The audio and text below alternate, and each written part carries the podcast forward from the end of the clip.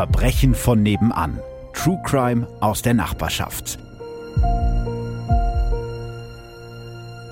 Hallo und herzlich willkommen bei Verbrechen von nebenan. Dieses Mal gibt's eine Folge ohne Gast. Das heißt, ihr müsst jetzt mit mir alleine Vorlieb nehmen. Dafür aber mit sehr spannenden Tönen von Menschen, die ganz nah dran waren. Vielen Dank an der Stelle an Sky Deutschland. Die haben eine sehr spannende Doku zu diesem Fall im Programm, aus der die O-Töne aus dieser Folge stammen. Bevor es losgeht, wie immer eine Inhaltswarnung. In dieser Folge spreche ich kurz über das Thema Depression und Suizidgedanken. Wenn das für euch schwierig ist, dann überspringt diese Folge lieber. Und damit sind wir auch schon mitten im Fall. Es ist Dienstag, der 11. April 2017 um Viertel nach sieben abends. Vor dem Vier-Sterne-Hotel Larivé in Dortmund-Höchsten steigen 28 Menschen in einen schwarzen Bus, auf dem echte Liebe steht. Es ist das Team von Borussia Dortmund, das heute Abend im 13 Kilometer entfernten Signal Iduna Park zum Viertelfinal-Hinspiel der Champions League gegen die AS Monaco antritt.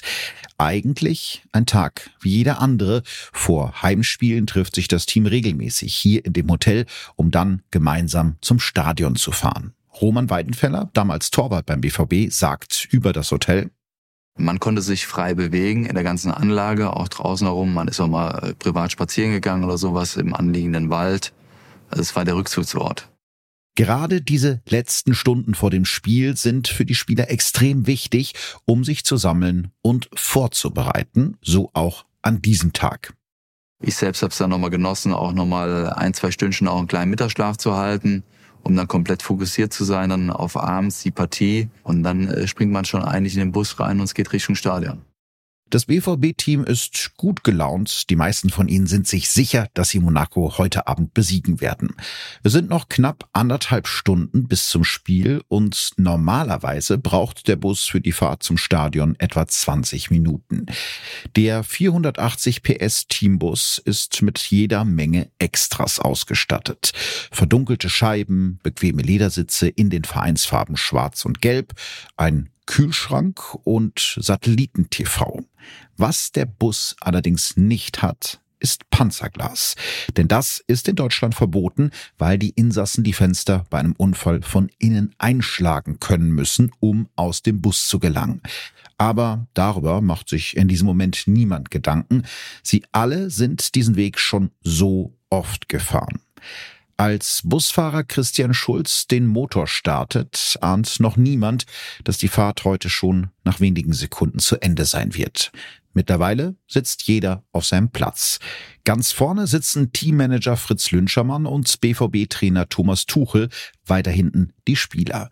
Ganz hinten rechts am Fenster der Abwehrspieler Marc Bartra, der Platz daneben ist frei. Gegenüber dem 26-jährigen Spanier sitzen der gleichaltrige Torwart Roman Bürki und der 28-jährige Abwehrspieler Sokrates. Auch Roman Weidenfeller und Mittelfeldspieler Nuri Shahin sitzen in dem Bus, der jetzt den Hof des Hotels verlässt und auf den Schiermannweg einbiegt, der zur Wittbreuker Straße führt. Auf der linken Seite des schmalen Weges stehen Einfamilienhäuser, auf der rechten Seite ein Bretterzaun, davor eine Hecke. Um ganz genau 19.15 Uhr knallt es laut. Im hinteren Teil des Busses zersplittert das Glas der Seitenscheibe. Etwas fliegt durch die Luft. Es bleibt keine Zeit zum Nachdenken. Die Spieler reagieren einfach. Sie ducken sich hinter den Sitzen. Einige schmeißen sich auf den Boden. Einer schreit den Busfahrer an. Fahr weiter! Fahr weiter! Ist das ein Anschlag? Wird der Bus von Terroristen angegriffen? Erst anderthalb Jahre vorher hatte sich in Paris ein islamistischer Selbstmordattentäter während des Länderspiels Frankreich gegen Deutschland in die Luft gesprengt. Kurz darauf musste in Hannover ein weiteres DFB-Spiel wegen einer Terrorwarnung abgesagt werden. Auch Nuri Shahin denkt sofort an Terrorismus, als er in dem Bus den lauten Knall hört. Ich kann exakt diesen Geruch wiedergeben. Also ich verbinde diesen Geruch mit diesem Tag und ich muss sagen, ich habe echt gedacht, dass, äh, dass gleich Leute reinkommen und uns erschießen werden. Also dieses, dieses, diese Angst hatte ich in mir. Busfahrer Schulz gibt Gas, fährt mit dem Bus um die Ecke und bleibt dort stehen. Völlig schockiert steigen die Spieler aus.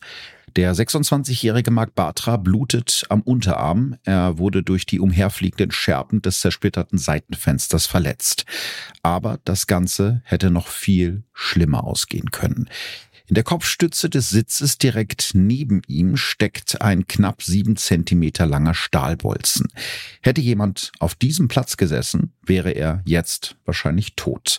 Minuten später sind Sanitäter bei Mark Bartra und versuchen den blutenden Spieler wach zu halten. In diesem Moment dachte ich nur an meine Tochter und ich dachte nur, du kannst nicht einschlafen, du kannst noch nicht gehen, wird Batra sich später erinnern. Auch sein Teamkollege Nuri Shahin wird diesen Anblick nie vergessen. Dieser Tag mit den Geräuschen ist Mark Batra für mich. Ja, das ist so äh, Mark Batra, wie er geschrien hat. Äh, es hat er hat geblutet und er, ich, da hast du richtig gemerkt, er hat richtig Angst gehabt und wir auch natürlich. Im Krankenhaus werden die Ärzte bei Mark Bartra später einen Speichenbruch und Fremdkörpereinsprengung im Arm feststellen. Er muss noch in derselben Nacht operiert werden. Auch ein Polizist, der den Mannschaftsbus auf dem Motorrad begleitet hat, wird verletzt. Er erleidet ein Knalltrauma. Die Bilder der BVB-Spieler, die völlig schockiert und leichenblass vor dem zerstörten Mannschaftsbus stehen, werden später um die Welt gehen. Nachdem wir das Gefühl hatten, dass wir sicher waren, haben wir natürlich erstmal alle zum Handy gegriffen und jeder hat seine äh, Verwandten, äh, die Familie angerufen, äh, die Frauen angerufen und äh, sie erstmal beruhigt und haben darum gebeten, dass äh, wenn sie schon im Stadion sind, dass sie im Stadion bleiben, dass sie nicht aus dem Stadion rauslaufen, weil wir hatten alle die Bilder vor Augen eben von Frankreich, ähm, wo dann auch mehrere Bomben auch rund ums Stadion ge gezündet wurden und da auch äh, zum Teil Attentäter standen. Erzählt Roman Weidenfeller. Auch sein Teamkollege Nuri Shahin erinnert sich noch heute, also Jahre später, genau an die Momente nach der Explosion. Also ich wollte nach Hause. Der erste Moment war, meine Frau hat die Tür aufgemacht und äh, mein Kleiner stand daneben. Und das war schon so, ja, also da habe ich auch angefangen zu weinen, ne? weil das für mich so dieser Moment war, wo ich dann auch loslassen konnte. Ja, dann, ähm, weil du musst ja auch da stark stehen, du musst ja auch stark sein da als einer der Erfahrenen dieser Mannschaft und äh, muss vielleicht auch der Frau von Batra äh, die Meldung übergeben. Du musst da vielleicht für die jungen Spieler da sein. Und dann, als ich dann nach Hause kam, war es so, boom, alles runter. Und äh, da habe ich auch angefangen zu weinen. Und Tuba hat das erstmal gar nicht verstanden, was genau passiert ist. Meine Frau hat erstmal gar nicht verstanden, was, was da gerade passiert war an dem Tag.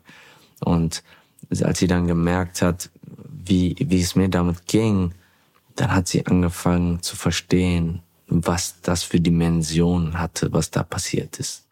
In diesem Moment weiß noch niemand, was da gerade passiert ist, vor allem die Fans im Stadion nicht. Eigentlich soll das Spiel gegen Monaco um 20.45 Uhr beginnen, aber statt aufs Spielfeld starren Zehntausende Menschen im Signal Iduna Park auf ihre Handys. Eine Viertelstunde vorher hat die UEFA das Spiel offiziell abgesagt. Kurz davor hatte der BVB getwittert, bei Abfahrt unseres Busses hat sich ein Vorfall ereignet. Eine Person wurde dabei verletzt. Hier wird es heute kein Fußball zu sehen geben. Die Stimmung ist angespannt, aber nicht panisch. Wattendreck, ruft ein junger BVB-Fan genervt, während die Clubbosse verkünden, dass das Spiel schon am nächsten Tag nachgeholt wird. Als der damalige BVB-Präsident Reinhard Rauball von einem Reporter gefragt wird, wie das für die Spieler ist, also das Nachholspiel nach so einem traumatischen Erlebnis, dass man direkt danach wieder spielen muss, antwortet Rauball, das sind Profis. Ich bin der Auffassung, dass sie das wegstecken können. Ob das wirklich so stimmt mit dem Wegstecken können, darüber spreche ich gleich nochmal.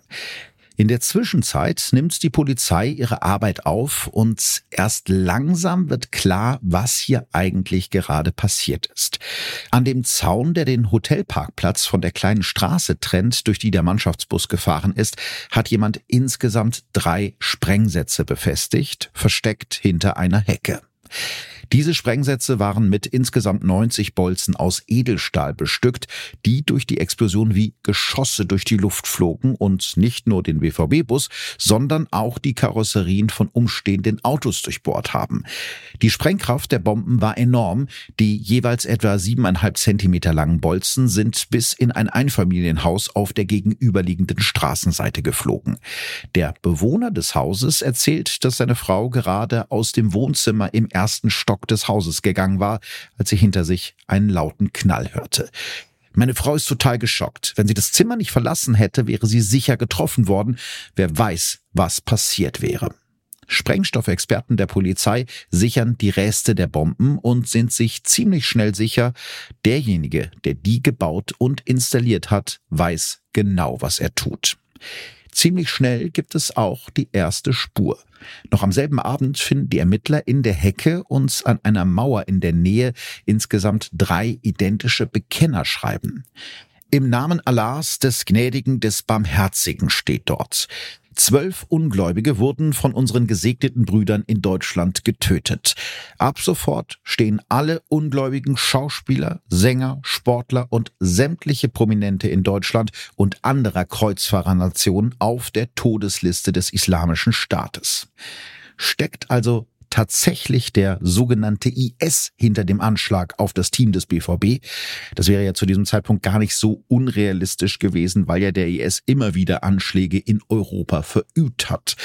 Noch am selben Abend übernimmt die Generalbundesanwaltschaft in Deutschland unter anderem zuständig für politische Verbrechen und Terrorismus die Ermittlung.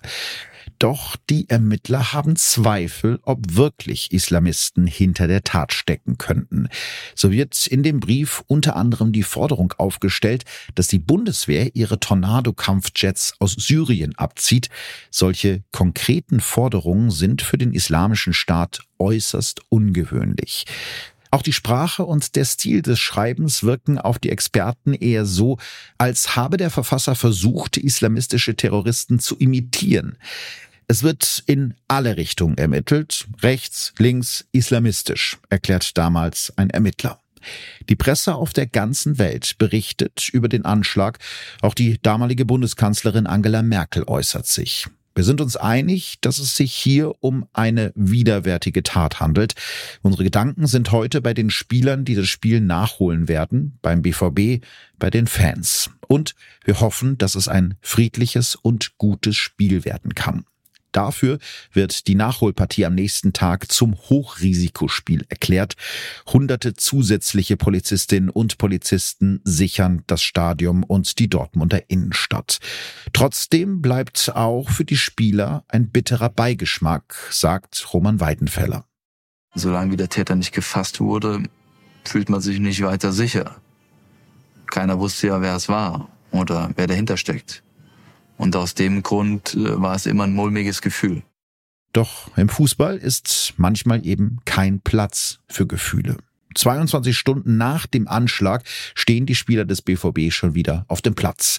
Das Spiel wird nachgeholt, der Ball muss rollen und das Geld fließen.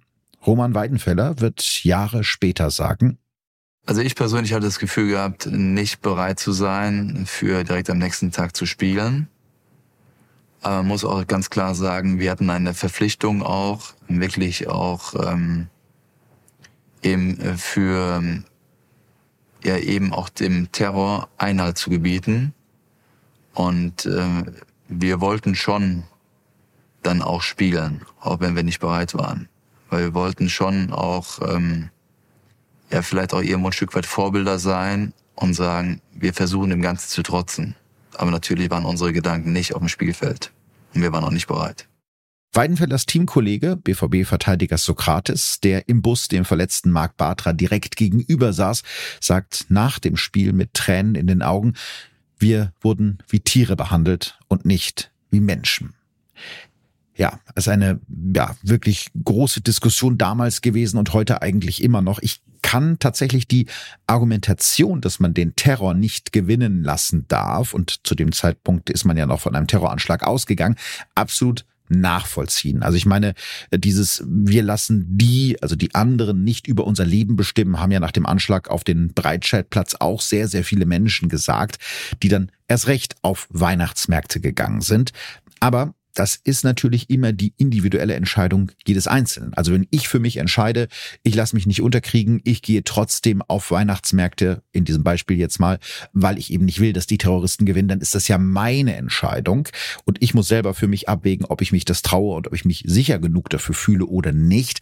In diesem Fall muss ich äh, ehrlich sagen, dass ich nicht glaube, dass alle Spieler das damals so individuell und frei entschieden haben, weil eben der Druck nicht nur vom Verein, der UEFA und natürlich auch von der Öffentlichkeit so groß war, dass man ja gar nicht wirklich frei und individuell entscheiden konnte. Am Ende verliert der BVB an diesem Abend mit 2 zu 3. Auch das Rückspiel eine Woche später gewinnt die AS Monaco mit 3 zu 1.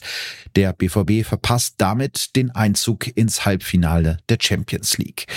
In der Zwischenzeit laufen die Ermittlungen natürlich weiter. Während die Dortmunder Spieler wieder auf dem Fußballplatz stehen müssen, als sei nichts gewesen, verfolgt die Polizei eine neue Spur.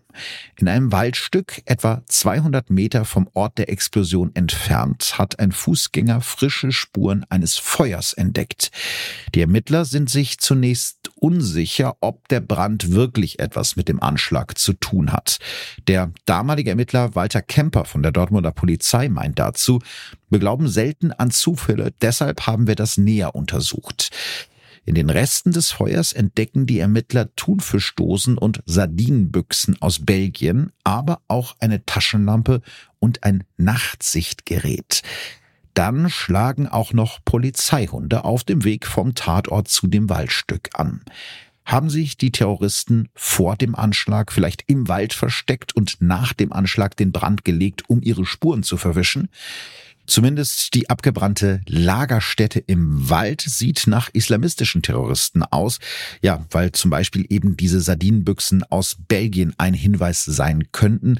Damals sind ja sehr, sehr viele islamistische Terroristen ähm, belgische Staatsbürger gewesen oder haben zumindest in Belgien gelebt. Aber Gleichzeitig gibt es auch Hinweise, die auf einen linksterroristischen Hintergrund weisen. Am Tag nach dem Anschlag taucht in der mittlerweile geschlossenen Internetseite Indie Media, die der linksextremen Szene zugeordnet wird, ein weiteres Bekennerschreiben auf, in dem unter anderem steht, wir haben heute den Bus des BVB mit eigens hierfür angefertigten Sprengsätzen attackiert. Der Bus ist hierbei ein Symbol für die Politik des BVB, die sich nicht genügend gegen RassistInnen, Nazi-Innen und RechtspopulistInnen einsetzt. Kein Fußbreit den FaschistInnen. Antifa heißt Angriff, Deutschland verrecke. Allerdings ist es auch hier wieder so, dass weder die Form noch der Inhalt des Schreibens zu den üblichen Bekennerbriefen der linksradikalen Szene passen. Experten vermuten deshalb eine Zeit lang, dass rechtsradikale Terroristen den Anschlag auf den Bus verübt haben, um ihn den Linken in die Schuhe zu schieben. Also jetzt nur um das nochmal kurz zusammenzufassen. Wir haben als potenzielle Verdächtige Neonazis, wir haben Linksextreme oder Islamisten. Zu diesem Zeitpunkt der Ermittlung scheint wirklich alles möglich. Am Ende ist es dann ein aufmerksamer Internetnutzer, der die Ermittler auf die richtige Spur bringt. In der Kommentarspalte der österreichischen Tageszeitung Der Standard schreibt am 12. April 2017 um 10.21 Uhr, also am Tag nach dem Anschlag, ein User namens Jerusalem. Irgendjemand hat gestern große Mengen, in Klammern 60.000 Stück, Put OS auf die BVB-Aktien in Frankfurt Ausrufezeichen gekauft. Und dies mit einem niedrigen Basispreis und kurzer Laufzeit, großer Kursverlust gleich hoher Gewinn.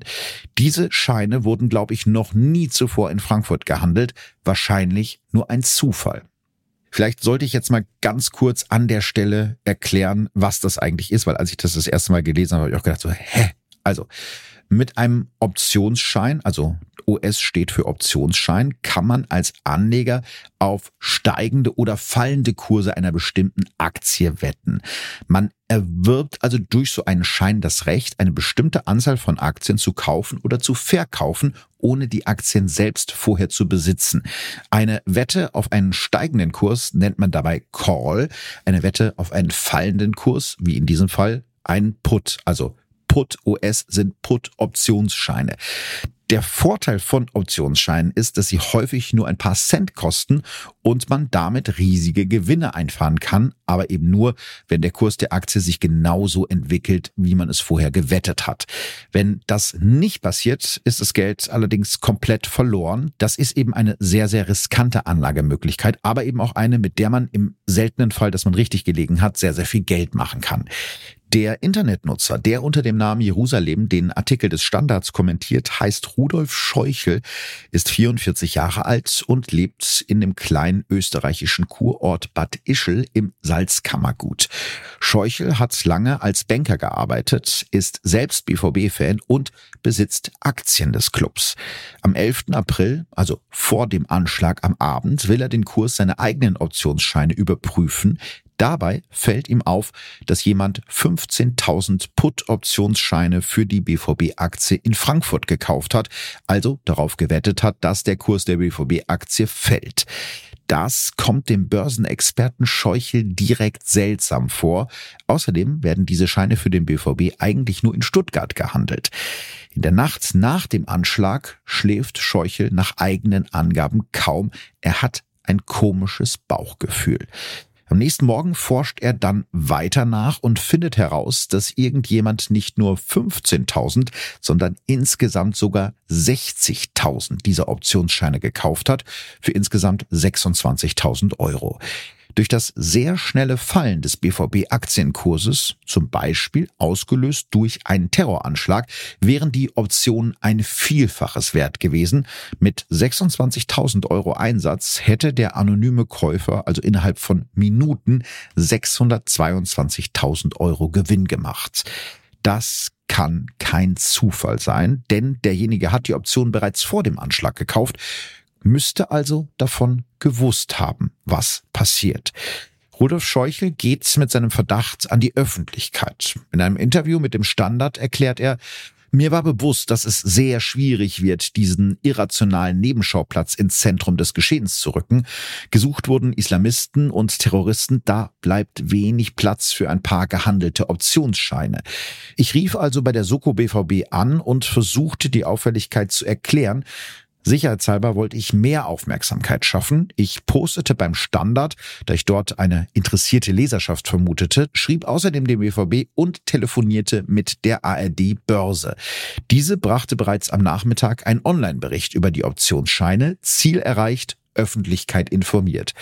Also der Scheuchel, den kann man auch in einigen Dokus zu dem Fall sehen. Das ist schon ein sehr spezieller Typ und ja, jemand, der sich auskennt mit dem, was er tut und der eben genau wusste, was er da gemacht hat. Und ich finde es schon spannend in einem solchen Moment, wo man so einen Verdacht hat, dass man da wirklich ja so chronologisch vorgeht und einen Kommentar schreibt, den Verein informiert, die Soko informiert und dann auch noch die ARD Börse informiert, um wirklich sicher zu gehen, dass dieser Hinweis auch ankommt. Denn wir wissen ja aus anderen Fällen, es ist nicht unbedingt immer so, dass Zeugenhinweise genau da ankommen, wo sie hingehören. Und in dem Fall muss man sagen, er hat absolut alles richtig gemacht. Einen Tag später, am Donnerstag, den 13. April, taucht die Aktienspur das erste Mal in der morgendlichen Besprechung der Dortmunder Polizei auf. Allerdings will anfangs kaum jemand glauben, dass tatsächlich Aktienspekulationen das Motiv für den Anschlag sein könnten. Einen Tag später stellt dann die Comdirect Bank wegen verdächtiger Transaktionen eine Anzeige wegen des Verdachts auf Geldwäsche. Die Spur führt zu einem 28-jährigen Mann aus dem Schwarzwald. Währenddessen haben die Dortmunder Ermittler eine spektakuläre Entdeckung gemacht. Die meisten der Optionsscheine wurden kurz vor dem Anschlag online gekauft und zwar aus Zimmer 402 des Hotels Larivé in Dortmund. Also genau dem Hotel, von dem aus das BVB-Team in den Mannschaftsbus gestiegen ist. In dem Moment haben wir alle nur gedacht, Bingo, erinnert sich einer der damaligen Ermittler später in einem Interview. Ziemlich schnell stellen die Polizisten fest, dass der Mann, der die Optionsscheine gekauft hat, das Hotelzimmer unter seinem richtigen Namen gebucht hat. Er ist 28 Jahre alt, kommt aus dem Schwarzwald und heißt Sergei W. Ja, und das ist ein sehr, sehr spannender Charakter. Sergei W. wird im April 1989 im russischen Chelyabinsk geboren. Mehr als eine Million Menschen leben dort am Uralgebirge zwischen Schwerindustrie, Braunkohletagebau und einem Testgelände für Atomwaffen. Die Stadtteile dort heißen Metallurgiebezirk oder Traktorenwerk. Nach dem Zweiten Weltkrieg stranden hier viele der von Stalin deportierten Russlanddeutschen, so auch Familie W.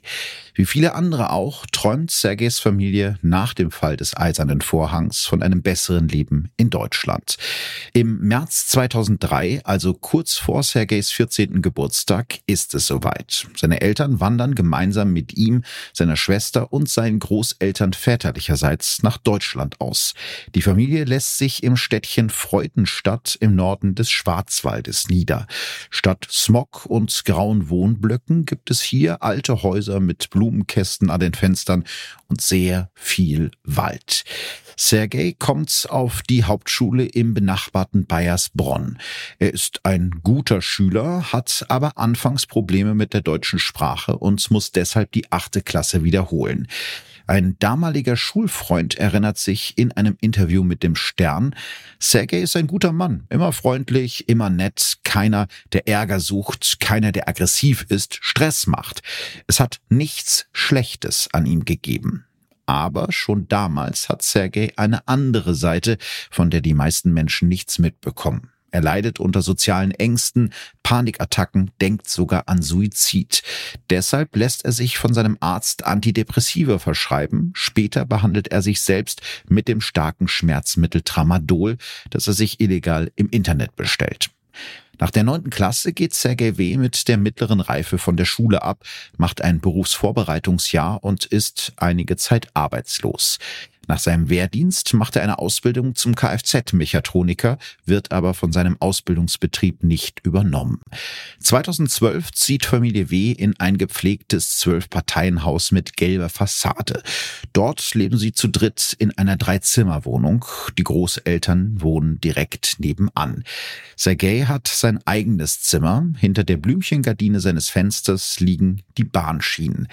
Der Hausmeister des Mehrfamilienhauses sagt in einer Zeitung über Sergei W., er wirkte immer unnahbar, war zwar nett, aber ließ niemanden in sich hineinschauen.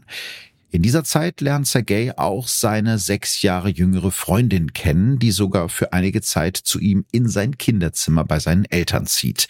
Doch es gibt immer wieder Stress, vor allem mit der Schwiegermutter, also zieht seine Freundin nach einiger Zeit wieder aus. Trotzdem bleiben die beiden weiter zusammen, auch wenn es in ihrer Beziehung schon damals immer wieder Streit gibt. Während Sergei am liebsten jeden Tag zu Hause bleiben würde, sogar Angst hat, wegen seines russischen Akzents ausgelacht zu werden, ist seine Freundin sehr unternehmungslustig, fröhlich und offen. Bis 2015 macht Sergei W. eine weitere Ausbildung, dieses Mal zum Elektrotechniker. An der gewerblich-technischen Berufsschule seiner Heimatstadt ist er mit einem Schnitt von 1,5 der beste seines Jahrgangs. Trotzdem wird er von seinem Ausbildungsbetrieb, einem Hersteller von Leiterplatten, nicht übernommen. Vielleicht realisiert er in dieser Zeit zum ersten Mal, dass Fleiß und Anstrengung manchmal eben nicht genug sind, um seine Träume zu erreichen. Um nicht arbeitslos zu sein, macht Sergei eine Weiterbildung zum Industriemeister für Elektrotechnik. Im Juni 2016, zehn Monate vor dem Anschlag, findet Sergei endlich einen Job als Kesselwärter in einem Heizkraftwerk in Tübingen. Er zieht zu seiner Freundin in die Kleinstadt Rottenburg am Neckar, etwa 50 Kilometer von seinen Eltern entfernt, und pendelt mit seinem alten roten Polo zur Arbeit. Soll das schon alles gewesen sein? Während seiner Ausbildung hat Sergei online bei Sportwetten gezockt, sogar ein bisschen was gewonnen. Als er ein paar Mal verliert, lässt er wieder die Finger von den Online-Wetten. Auch mit Aktien versuchte er es eine Zeit lang, aber ohne große Gewinne. Er war ein Einzelgänger und auf den Erfolg bedacht, aber er wollte nicht sein Leben lang arbeiten, erzählt ein Freund von damals und fügt hinzu, seine Träume lagen woanders, sie seien aber unerreichbar, meinte er mal. Zu Weihnachten 2016 schenkt Sergei seiner Freundin ein günstiges Armband mit einem Kleeblatt als Glückssymbol, das sie stolz auf Facebook postet.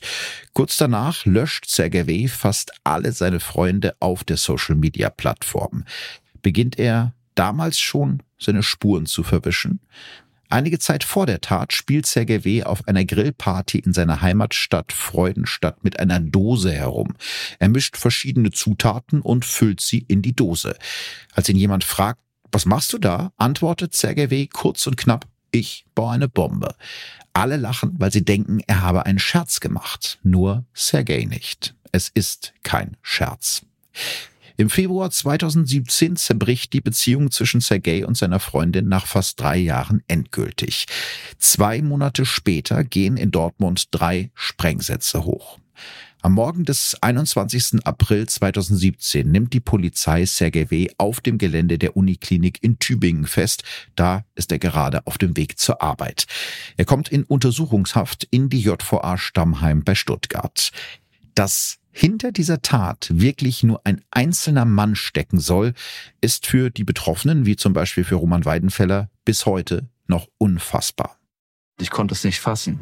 Ich war eigentlich perplex und auch noch mehr geschockt wie zuvor, dass eine einzelne Person den perfiden Plan hatte, eben aus seinem eigenen Wahn eben seinen wirtschaftlichen Vorteil daraus zu ziehen und mit dem Leben anderer Menschen zu spielen. Rache ist, glaube ich, das falsche Wort, ist, glaube ich, unangebracht. Aber ähm, ich hätte ihm schon mal ganz gerne das eine oder andere gesagt. Ich hätte ihm die Frage gestellt, wie es für ihn gewesen wäre, ähm, wenn er nicht mehr nach Hause gekommen wäre und hätte zu Hause Familie. Das Gericht wird später davon ausgehen, dass Sergei W. schon im Oktober 2016, also knapp ein halbes Jahr vorher, den Plan fasst, einen Anschlag auf den Mannschaftsbus von Borussia Dortmund zu begehen. Im März 2017 reserviert er im Hotel L'Arrivée ein Zimmer für zwei verschiedene Zeiträume. Er hat herausgefunden, dass der BVB hier vor seinen Heimspielen in der Champions League absteigt. Allerdings weiß zu diesem Zeitpunkt noch niemand, ob der Club das Viertelfinale gegen Monaco zuerst zu Hause oder erst auswärts spielt. Deshalb blockt ZGW das Zimmer im März vorsorglich für beide mögliche Zeiträume. Zwei Wochen vor der Tat schließt er über das Vergleichsportal finanzcheck.de einen Kredit in Höhe von 40.000 Euro ab. Das Geld investiert er über einen Online-Broker vor allem in Put-Optionsscheine auf die Aktie von Borussia Dortmund. Bei seinem Arbeitgeber bastelt er in der Zwischenzeit die drei Sprengsätze zusammen, unter anderem aus Ammoniumnitrat, das man zum Beispiel aus Dünger gewinnen kann. Die Anleitung dafür hat er aus dem Internet. Und das ist jetzt nicht das erste Mal, dass mir das begegnet, aber es ist schon, ja, ein etwas komisches Gefühl, wenn man darüber nachdenkt, dass die Anleitungen eben zum Bau solcher Bomben frei verfügbar für alle möglichen Menschen im Internet stehen. Also, ne, Internet hat nicht nur gute Seiten. Am Sonntag, den 9. April 2017, fährt Sergei W. mit einem gemieteten Audi A6 nach Dortmund und checkt im Hotel L'Arrivée ein. An der Rezeption bekommt er ein Zimmer, das sich wohl die meisten Hotelgäste wünschen würden. Ruhig, nach hinten raus, mit schönem Blick auf den Wald. Doch Sergei ist damit nicht zufrieden. Schon nach wenigen Minuten kehrt er zur Rezeption zurück und wünscht sich ein anderes Zimmer, das er dann auch bekommt. Zimmer 402 direkt unter dem Dach mit Aussicht auf die Straße. Um kurz vor Mitternacht verlässt der 28-Jährige dann das Hotel und macht sich auf den Weg zu einem Waldstück, das knapp 200 Meter Luftlinie entfernt liegt. Hier hinterlässt er unter anderem das Nachtsichtgerät und die Konserven aus Belgien, die er extra dafür in einem Supermarkt im belgischen Eupen gekauft hat. Das Ganze soll aussehen wie das Versteck der Attentäter und den Verdacht auf islamistische Terroristen aus Belgien lenken. Zuletzt präpariert er das falsche Versteck mit Brandsätzen, die mittels Zeitzündern exakt zum Zeitpunkt des Attentats hochgehen sollen. Am Montag, den 10. April, fährt Sergei dann morgens zurück in seine Heimat Baden-Württemberg, um sich dort von einem Arzt krank schreiben zu lassen und kommt erst spät abends nach Dortmund in sein Hotelzimmer zurück. In dieser Nacht bringt er dann auch die drei Sprengsätze und die falschen Bekennerschreiben an der Hecke und der Parkplatzmauer direkt an der Straße an, über die der BVB-Bus vor dem Spiel fahren muss. Von seinem Hotelzimmer aus hat er seine selbstgebauten Bomben genau im Blick. Am Morgen des 11. April bittet Sergei an der Rezeption des Hotels um eine Pinzette, um sich eine Zecke an der Schulter zu entfernen. Das wird später noch eine Rolle spielen, sage ich an der Stelle schon mal. Nach dem Frühstück um 10 an diesem Morgen geht der 28-Jährige zurück auf sein Zimmer. Er hat an alles gedacht, jede Menge falsche Spuren gelegt und macht jetzt einen ziemlich dummen Fehler. Ohne auch nur den Versuch, seine Spuren zu verwischen, wählt er sich über das Hotel-WLAN ins Internet und kauft über seinen Laptop weitere Put-Optionen. Mittags belohnt sich Sergei mit einem Besuch des Magnum in Erkrath bei Düsseldorf, laut eigenen Angaben Europas größter Saunaclub mit, Zitat, 100 heißen Girls von fast allen Kontinenten und 50 Liebeszimmern. Wenige Stunden bevor er seine selbst gebastelten Bomben zünden will, vergnügt sich der 28-Jährige also in einem Bordell. Nachmittags ist Sergei dann zurück im Hotel und kauft noch einige weitere Optionsscheine. Insgesamt investiert er rund 26.000 Euro. Wenn die BVB-Aktie durch seinen Anschlag wirklich so stark fällt, wie er hofft, wird er damit eine niedrige sechsstellige Summe Gewinn machen. Sergei ist immer noch in seinem Hotelzimmer, als der BVB-Bus um 19.15 Uhr vor dem Hotel losrollt. Von seinem Badezimmer aus hat er die kleine Straße, die der Bus mit etwa 30 kmh entlang fährt, perfekt im Blick. Als der Mannschaftsbus auf Höhe der Hecke ist, zündet der 28-Jährige per Fernbedienung alle drei Sprengsätze gleichzeitig. Allerdings funktionieren die selbstgebastelten Bomben nicht ganz so, wie er hofft. Es kommt nicht zu einer Explosion, sondern nur, und zwar nur in Anführungsstrichen, zu einer Verpuffung. Der Explosionsdruck ist also niedriger, als Sergei W. gehofft hatte. Trotzdem fliegen die Metallstifte immer noch mit einer Geschwindigkeit von 100 Metern pro Sekunde durch die Luft. Allerdings hat Sergei einen weiteren Fehler gemacht. Er hat den mittleren der drei Sprengsätze zu hoch in der Hecke platziert. Deshalb fliegt ein großer Teil der Metallbolzen über den Bus hinweg. Und so ist es am Ende nur ein einziger Metallstift, der durch die hinterste Seitenscheibe des Busses bricht und Mark Bartra am rechten Handgelenk trifft, von dort abprallt und in der Kopfstütze des leeren Sitzes neben ihm stecken bleibt. Wäre die Explosion so stark ausgefallen, wie Sergei es geplant hätte und der mittlere Sprengsatz auf der richtigen Höhe gewesen, hätte es mit großer Sicherheit Tote gegeben. Direkt nach der Explosion bleibt der Attentäter entspannt. In aller Ruhe baut er die Fernbedienung der Sprengsätze auseinander und spült die Reste im Hotelklo herunter. Danach geht er nach unten und verhält sich dort, wie die Ermittler später sagen werden, auffällig unauffällig. Während in der Lobby und im Hotelrestaurant die Gäste und Angestellten neugierig bis panisch durch die Gegend wuseln und wissen wollen, was da gerade draußen passiert ist, setzt sich Sergei W. seelenruhig an seinen Tisch und bestellt ein 200 Gramm Steak vom Lava Grill. Am Tag nach dem Anschlag, als ganz Deutschland noch darüber rätselt, ob Islamisten, Linksextreme oder sogar Neonazis hinter den Attacken stecken, relaxt der 28-Jährige im Wellnessbereich des Hotels und lässt sich massieren. Er ist der einzige Hotelgast, der seinen Termin an dem Tag wegen des Anschlags nicht abgesagt hat. Dabei muss ihm die Masseurin des Hotels eine weitere Zecke an der Wade entfernen. Das wird später vor Gericht als weiteres Indiz seiner Schuld gewertet, weil der Wald, in dem Sergei sein falsches Terroristenlager aufgebaut hat, als Zeckengebiet bekannt ist. Obwohl sein Zimmer eigentlich noch bis zum nächsten Tag gebucht ist, checkt Sergei am Abend des 12. April im Larivier aus und fährt zurück nach Hause. Sein Plan hat nicht funktioniert. Die BVB-Aktie ist zwar nach dem Anschlag gefallen, aber nicht so sehr, wie der 28-Jährige gehofft und gewettet hat. Deshalb hat er mit seinen Put-Optionen nur etwa 3000 Euro erzielt, also wesentlich weniger, als er investiert hatte.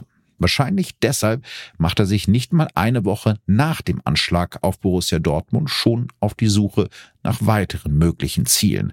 So schaut er sich zum Beispiel mehrere Internetseiten von börsennotierten Betreiberfirmen von Bergbahnen an, aber auch die des Eurotunnels zwischen Frankreich und Großbritannien. Wenige Tage später wird er festgenommen. Anfangs tut Sergei noch sehr überrascht und schweigt zu den Vorwürfen. Doch je mehr Indizien ihm die Ermittler vorlegen, desto mehr verwickelt er sich in Widersprüche. Trotzdem sagt der Verdächtige weiterhin nichts, auch nicht zum Prozessstart am 21. Dezember 2017. Sergei ist angeklagt wegen versuchten Mordes in 29 Fällen, Herbeiführen einer Sprengstoffexplosion und gefährlicher Körperverletzung, also Marc Bartra und der Motorradpolizist. Als er um 12 Uhr mittags den Saal 130 des Dortmunder Landgerichts betritt, wird es plötzlich still. Nur die Kameras klicken. Alle fragen sich, der soll das getan haben? Auf der Anklagebank sitzt ein 1,70 Meter großer Mann im spießigen blauen Hemd und mit schwarzer Hose, der jünger aussieht als die 29 Jahre, die er mittlerweile ist. Schmales Gesicht, blasse Haut, markante Nase und eine seltsam unmoderne Günter Netzer Gedächtnisfrisur. Sergei W. lässt sich von zwei Anwälten vertreten, die direkt den gesamten Prozess und das Gericht in Frage stellen. Aus ihrer Sicht ist für ihren Mandanten in Dortmund kein faires Verfahren möglich. Zitat, weil sich in keiner deutschen Großstadt die Bevölkerung mehr mit einem Verein identifiziert wobei sie wahrscheinlich auch ein Stück weit recht haben, also zumindest was die Identifikation mit dem Verein angeht. Allerdings würde ich jetzt mal dem Dortmunder Landgericht unterstellen, dass sie trotzdem ein faires Verfahren garantieren können. Also ich glaube, das war einfach nur eine Nebelkerze der Verteidiger, um den Prozess zu verzögern. Denn so sicher sind sich die Verteidiger am Ende dann nicht mit ihrer Befangenheitsidee, denn sie könnten natürlich einen Befangenheitsantrag gegen die Kammer stellen und das machen sie nicht. In dem Prozess selbst sagen auch die betroffenen Spieler aus, einige von ihnen unter Tränen. Mittelfeldspieler Nuri Sahin zum Beispiel erinnert sich noch ganz genau an den Moment des Attentats. In wenigen Sekunden dachte ich über mein ganzes Leben nach. Ich dachte ans Sterben und ans Überleben und an meine Familie. Ich sah meine Tochter, meinen Sohn und meine Frau. Ich konnte fühlen, dass sie bei mir waren. Besonders schwer fällt es Nuri Shahim, dem Täter direkt gegenüberzustehen, wie er später erzählt. Mich war es so, ich wollte diesen Menschen einfach nicht sehen. Ne? Ich wollte ihn ja nicht sehen und mm, der stand dann da und hat nichts, hat nichts gesagt. Ich hoffe, dass er es bereut. Ich hoffe, dass er eine zweite Chance im Leben bekommt und sich diese Chance gibt und vielleicht ticke ich da auch ein bisschen anders. Also ich bin Rachegefühle. Ne? Der durch den Anschlag schwer verletzte Marc Bartra erklärt in seiner Aussage vor Gericht, ich hatte Angst um mein Leben und dass ich meine Familie nie wiedersehen werde. Und an einem Montagmorgen am 8. Januar 2018 bricht dann auch Sergei W. sein Schweigen. Ich bedauere mein Verhalten zutiefst, beginnt er und fügt hinzu, er habe niemanden verletzen oder töten, sondern einen Anschlag nur vortäuschen wollen. Das betonen auch seine Verteidiger immer wieder. Sie erklären, der 29-Jährige hätte den Flugwinkel der Stahlbolzen exakt so berechnet, dass sie über den Mannschaftsbus fliegen. Ein Gutachter des Fraunhofer Institutes kommt dagegen zu einer ganz anderen Einschätzung. Solche Bomben sind für einen Laien nicht beherrschbar, erklärt er vor Gericht. Es sei reiner Zufall gewesen, dass die Sprengsätze nicht ihre volle Wirkung entfaltet hätten. Und wenn wir jetzt der Argumentation folgen würden, dass Sergei ja eigentlich niemandem was tun wollte, ist ja dann auch die große Frage, warum er dann direkt nach dem Attentat auf den BVB nach neuen Zielen gesucht hat wo er ja potenziell wieder Menschen schwer verletzen kann. Also wenn man sich jetzt vorstellt, einen Anschlag auf eine Bergbahn oder auf den Eurotunnel zwischen Frankreich und Großbritannien, da kann man ja fast gar nicht ausschließen, dass Menschen verletzt oder getötet werden. Die beiden psychiatrischen Sachverständigen, die Sergei begutachten, beschreiben ihn als in sich gekehrte, gehemmte, aber narzisstische Persönlichkeit, die nach Kontrolle, Macht und Dominanz strebt. Trotzdem sei der Angeklagte voll schuldfähig. Seine Verteidiger dagegen erklären, Sergei W. habe nach der Trennung von seiner Freundin keinen Sinn mehr in seinem Leben gesehen. Das Geld aus dem Anschlag sei für seine Familie gedacht gewesen. Zitat, er wollte den Eltern etwas hinterlassen, sollte er aus dem Leben scheiden. Finde ich ehrlich gesagt sehr, sehr schwierig. Die psychischen Probleme, die Sergei W. ja ganz offensichtlich hatte, sind da zu so einer Art ja, Verteidigungsstrategie gemacht worden. Das ist zumindest mein Eindruck.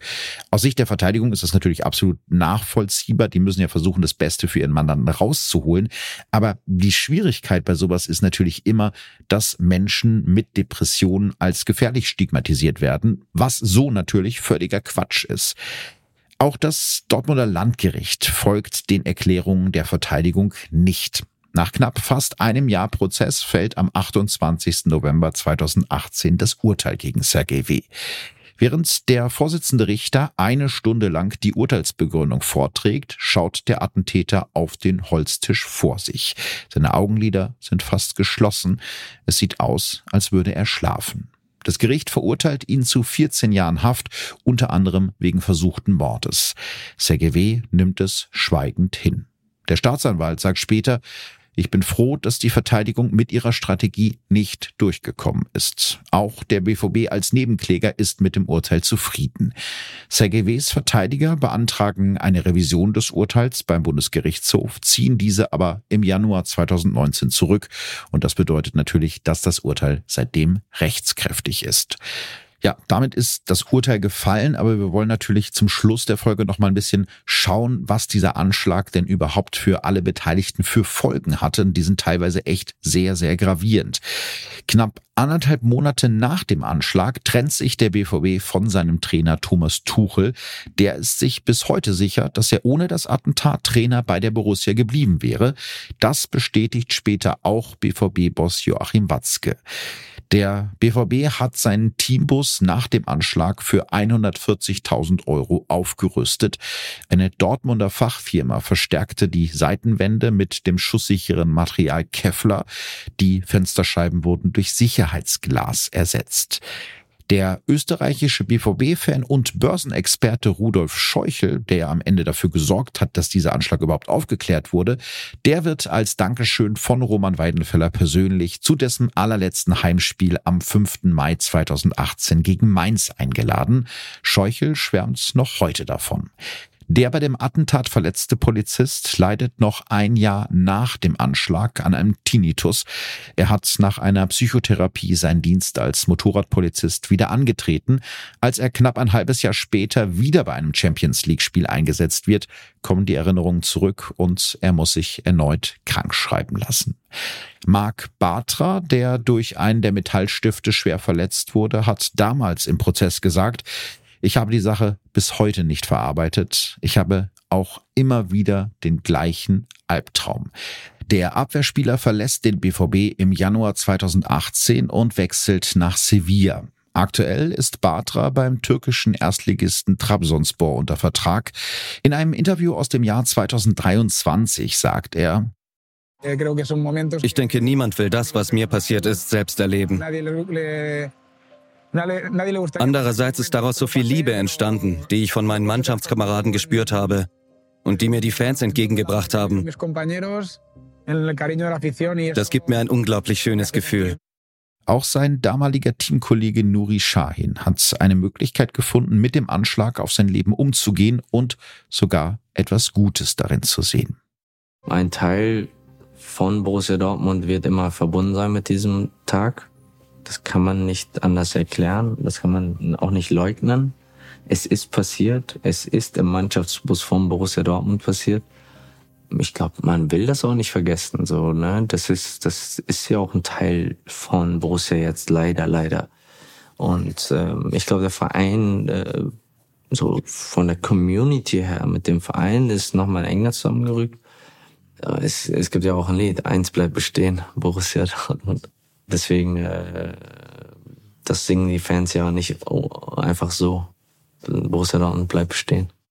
Also ich muss sagen, dass es mich wirklich sehr freut, dass die meisten Spieler es geschafft haben, mit diesem Trauma umzugehen. Die meisten von ihnen werden sich sicherlich auch dabei Hilfe geholt haben. Und das ist ja etwas, wo ich immer sage, ey, go for it. Wenn ihr Probleme habt und habt die Chance, irgendwie einen Therapieplatz oder einen Therapeuten oder eine Therapeutin zu bekommen, macht es unbedingt. Es hilft einem wirklich sehr. Aber trotzdem habe ich gemerkt, als ich für diese Folge recherchiert habe und auch versucht habe, mit einigen zu sprechen von ihnen, dass es doch vielen der damaligen Spieler sehr schwer fällt, Umfeld über dieses Thema zu sprechen. Also ganz abgeschlossen ist es bis heute nicht und wird es wahrscheinlich auch nie sein. Was diesen Fall tatsächlich so einzigartig macht und was auch der Grund ist, warum ich mir den als Folge ausgesucht habe, ist ja, wie eiskalt ein einzelner Mann bereit ist, Dutzende Menschenleben zu gefährden und sogar Menschen zu töten, nur um sich zu bereichern. Das ist in der deutschen Kriminalgeschichte relativ einzigartig. Und ja, als das mit dem Anschlag auf den BVB dann nicht funktioniert hat, wollte Sergej eigentlich weitermachen, als wäre nichts gewesen und hat sich schon die nächsten möglichen Ziele angeschaut. Das habe ich ja eben schon gesagt. Das ist wirklich, wirklich gruselig. Und wenn man sich die Planung für dieses Verbrechen anschaut, dann ist auch das ziemlich einzigartig, wenn man überlegt, diese ganzen falschen Spuren, die Sergej extra gelegt hat, wie diese gefälschten Bekennerschreiben und dieses angebliche Terroristenlager im Wald. Der hat wirklich an alles gedacht, ist dann am Ende aber so doof, aus dem Hotelwählern des Mannschaftshotels weitere Optionsscheine zu ordern. Das ist ja, zumindest ein interessanter Punkt, aber da könnte man vielleicht wieder argumentieren, dass Gier eben manchmal die Vernunft auffrisst, was für die Aufklärung des Falles natürlich extrem geholfen hat. Wenn ich jetzt ähm, sagen müsste, was konkret für mich von diesem Fall hängen bleibt, sind es aber vor allem die positiven Seiten des Fußballs. So komisch das auch klingt bei aller Kritik dafür, dass das Spiel einfach direkt auf den nächsten Tag verlegt wurde. Aber ich denke da zum Beispiel an die Fans der AS Monaco, die am 11. April 2017, also als bekannt wird, dass es den Anschlag gegeben hat, laut Dortmund Dortmund singen. Also wenn ich die Bilder sehe, kriege ich immer noch eine Gänsehaut. Und natürlich eben auch die Fans von der anderen Seite, nämlich die BVB-Fans, die an diesem Abend die Fans ihres eigentlichen eigentlichen Gegners Monaco mit zu sich nach Hause nehmen und bei sich pennen lassen, damit die auch das Nachholspiel am nächsten Tag gucken können. Also so schön kann Fußball eben manchmal sein und so sollte Fußball eigentlich auch immer sein. Und das sage ich als nicht der allergrößte Fußballfan. Also ein durch und durch absolut verrückter Fall, wenn ihr mehr darüber wissen wollt, wenn euch interessiert, was die Vereinsbosse oder auch die Ermittler dazu sagen, dann schaut euch der Anschlag Angriff auf den BVB an. Das ist eine Doku, die seht ihr ab sofort auf Sky und natürlich auch auf Wow. Das war meine Solo-Folge mal wieder. Ich finde es ja immer ganz spannend, wenn jede Folge von Verbrechen von nebenan ein bisschen anders ist als die andere und als die davor und als die danach. Das gehört zum Podcast. Ich weiß, dass es immer wieder Leute gibt, die sagen, ich möchte das gerne, aber immer so und so haben und immer mit dem Gast oder immer ohne Gast oder immer dies oder immer das. Ich kann das komplett verstehen, dass man da seine Favoriten hat, aber es ist halt Teil des Podcasts, dass die Folgen immer anders sind. Und es ist auch für mich cool, weil es für mich dann immer anders ist und immer wieder aufregend und herausfordernd. Deswegen, ich hoffe, euch hat diese Folge genauso gut gefallen wie mir. Und ich freue mich, wenn wir uns in zwei Wochen wieder hören. Dann natürlich wieder mit einem Gast. Welchen verrate ich euch noch nicht. Das könnt ihr aber natürlich auf der Verbrechen von nebenan Instagram oder Facebook-Seite vorab nachlesen. Eine kleine Sache habe ich noch für euch. Ich habe ja schon gesagt, dass es dieses Jahr keine Live-Tour mit Verbrechen von nebenan geben wird. Aber es gibt trotzdem einen Live-Auftritt von mir, den ihr euch angucken könnt. Und zwar in Düsseldorf. Am 29. Oktober trete ich in Düsseldorf bei der allerersten Late Crime Show in der Mitsubishi Electric Hall auf. Das wird ein richtig fettes Ding. An dem Abend gibt's gleich drei True Crime Podcasts live on stage. Neben mir zum Beispiel Stimmen im Kopf und Mord am Mittwoch. Und diese Show in Düsseldorf ist im Moment die einzige Chance, mich live zu sehen, nachdem die andere Show in Gütersloh nach 24 Stunden ausverkauft war. Tickets für den Auftritt in Düsseldorf bekommt ihr überall, wo es Tickets gibt. Also, bis dahin, tschüss. Verbrechen von nebenan. True Crime aus der Nachbarschaft. Mehr Infos und Fotos zu unseren Fällen findet ihr auf unserer Facebook- und unserer Instagram-Seite.